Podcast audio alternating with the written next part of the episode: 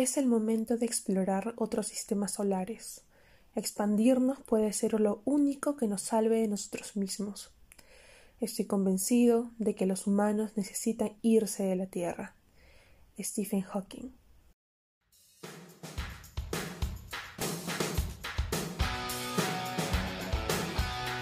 Saludos a toda nuestra comunidad oyente del podcast Taos al Día. Mi nombre es Alexandra Zambrano, miembro de la Comisión de Investigación del Taller de Derecho y de Relaciones Internacionales Alberto Ulloa Sotomayor. El día de hoy les hablaré sobre la colonización del ser humano en el espacio. La colonización de los seres humanos en el espacio resulta ser una utopía. No obstante, la literatura y películas de ciencia ficción ya nos han adelantado más de una vez la infinidad de posibilidades que esto podría conllevar a la historia de la humanidad. Recordemos que la misión en que los astronautas de la NASA pisaron la Luna por última vez nos remonta a diciembre de 1972. Posterior a ello, se han desarrollado otros proyectos de expedición espacial con el anhelo principal de encontrar signos de vida de otras especies, y por supuesto, que los seres humanos nuevamente pisen suelo extraterrestre. El 11 de noviembre del año pasado, la misión no tripulada de la NASA Artemis 1, con el objetivo de preparar el camino de exploración lunar para el envío futuro de astronautas, despegó con éxito desde el Centro Espacial Kennedy del Cabo Cañaveral, Florida, retornando exitosamente la nave espacial Orión, que fue acoplada al cohete SLS posterior a 25 días de viaje, cayendo en aguas del Océano Pacífico frente a Baja California. Es por ello que con mucha satisfacción Bill Nelson, administrador de la NASA, se refirió a la misión como un paso histórico, el cual marca el inicio de una nueva etapa en el espacio profundo, con una nueva generación de tecnología. Por otro lado, también cabe mencionar la misión realizada por el rover Perseverance, que comenzó en Marte hace 22 meses y que tiene como objetivo principal la búsqueda de signos de vida microbiana antigua. Perseverance ha estado tomando muestras de las rocas que selecciona la misión y actualmente ya cuenta con 18, incluida una atmosférica, que ha recolectado en su vientre. Según los planes del programa Mars Sample Return, el rover entregará las muestras a un ulterior módulo de aterrizaje robótico, el que a su vez usará un brazo para colocarlas en una cápsula de contención a bordo de un pequeño cohete que despegará a la órbita de Marte donde otra nave espacial capturará el contenedor y lo transportará íntegro a la Tierra para su estudio en la década de 2030. Ahora bien,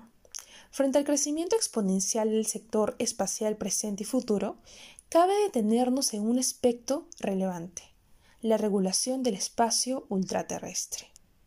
Así, como el programa Artemis y la Agencia Espacial Europea pretenden construir una base y otros centros de investigación en la Luna a finales de esta década, la Administración Espacial Nacional China y la Agencia Espacial Federal Rusa, Roscosmos, han anunciado el mismo objetivo.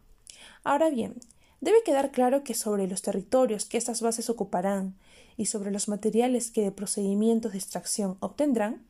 estos sujetos no asumirán ningún derecho sobre los mismos, puesto que así lo determina el derecho internacional que regula el espacio. A este lo compone el Tratado sobre el Espacio Ultraterrestre de 1967, ratificado por la mayor parte de los Estados,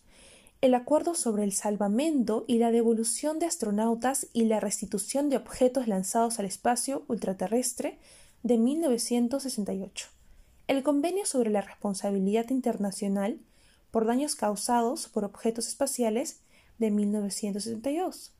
el Convenio sobre el Registro de Objetos lanzados al espacio extraterrestre de 1976 y el acuerdo que debe regir las actividades de los estados en la Luna y otros cuerpos celestes de 1979, en vigor desde 1984. Así las cosas, es el dispositivo normativo de 1967 el que principalmente prevé el reconocimiento de la libertad de exploración y utilización del espacio ultraterrestre para todos los estados sin discriminación alguna y en condiciones de igualdad.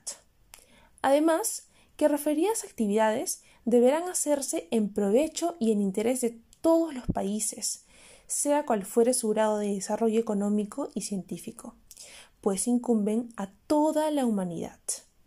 Sin embargo, lo que resaltamos es el contenido de su artículo 2, pues establece el principio de no apropiación, al indicar que el espacio ultraterrestre, incluida la Luna y otros cuerpos celestes, no podrán ser objeto de apropiación nacional por reivindicación de soberanía, uso u ocupación, ni de ninguna otra manera. Ahora, si bien la utilización del espacio extraterrestre se rige por el principio de no apropiación, el de cooperación internacional y asistencia mutua, a pesar de ello, algunos estados, apoyándose en que no han firmado ni ratificado el Acuerdo de la Luna, que en su artículo 11 determina que ésta y sus recursos naturales son patrimonio común de la humanidad, no lo reconocen. Por ello, consideran que se pueden apropiar de los minerales de los asteroides y cuerpos celestes. Así, solo para dar un ejemplo, se tiene que con la adopción de un Executive Order del 6 de abril de 2020, firmada por el expresidente Trump, se indica que los estadounidenses deberían tener derecho a participar en la exploración comercial, la recuperación y el uso de recursos en el espacio ultraterrestre, de conformidad con la US Commercial Space Launch Competitiveness Act, y que el espacio exterior es un dominio legal y físicamente único de la actividad humana, y Estados Unidos no lo ve como un bien común global. Frente al expuesto, desde el punto de vista del derecho internacional, los principales desafíos que presenta el espacio ultraterrestre se relacionan a las eventuales actividades de exploración que, considerando los avances científicos, podrían llegar a desarrollarse, tales como la comercialización de las actividades espaciales, el uso de determinadas zonas del espacio ultraterrestre relevantes para la comunicación satelital o el aspecto de la desmilitarización del espacio ultraterrestre. Es por esta razón que, según Carlos Jiménez, catedrático de Derecho Internacional Público y Relaciones Internacionales de la Universidad de Alcalá, es necesario que los Estados se sirvan de estructuras de cooperación intergubernamental institucionalizada para canalizar la exploración y utilización del espacio ultraterrestre, tal y como lo sería la creación de una organización internacional del espacio ultraterrestre dependiente de las Naciones Unidas, y esto con la finalidad de evitar el detrimento de recursos que pueden servir al desarrollo de la humanidad. Esperamos que hayan disfrutado del tema desarrollado. Agradecemos inmensamente que hayan llegado hasta este punto y si lo disfrutaron, nos ayudarían comentando y compartiendo en sus redes sociales. No se olviden seguirnos para que no se pierdan los nuevos capítulos y secciones. También generamos contenido en nuestras redes sociales Encuéntranos en Facebook, LinkedIn, Twitter como Taos UNMSM y en Instagram encuéntranos como Taos-UNMSM. Les deseamos una excelente semana y esto fue Taos Muchas gracias.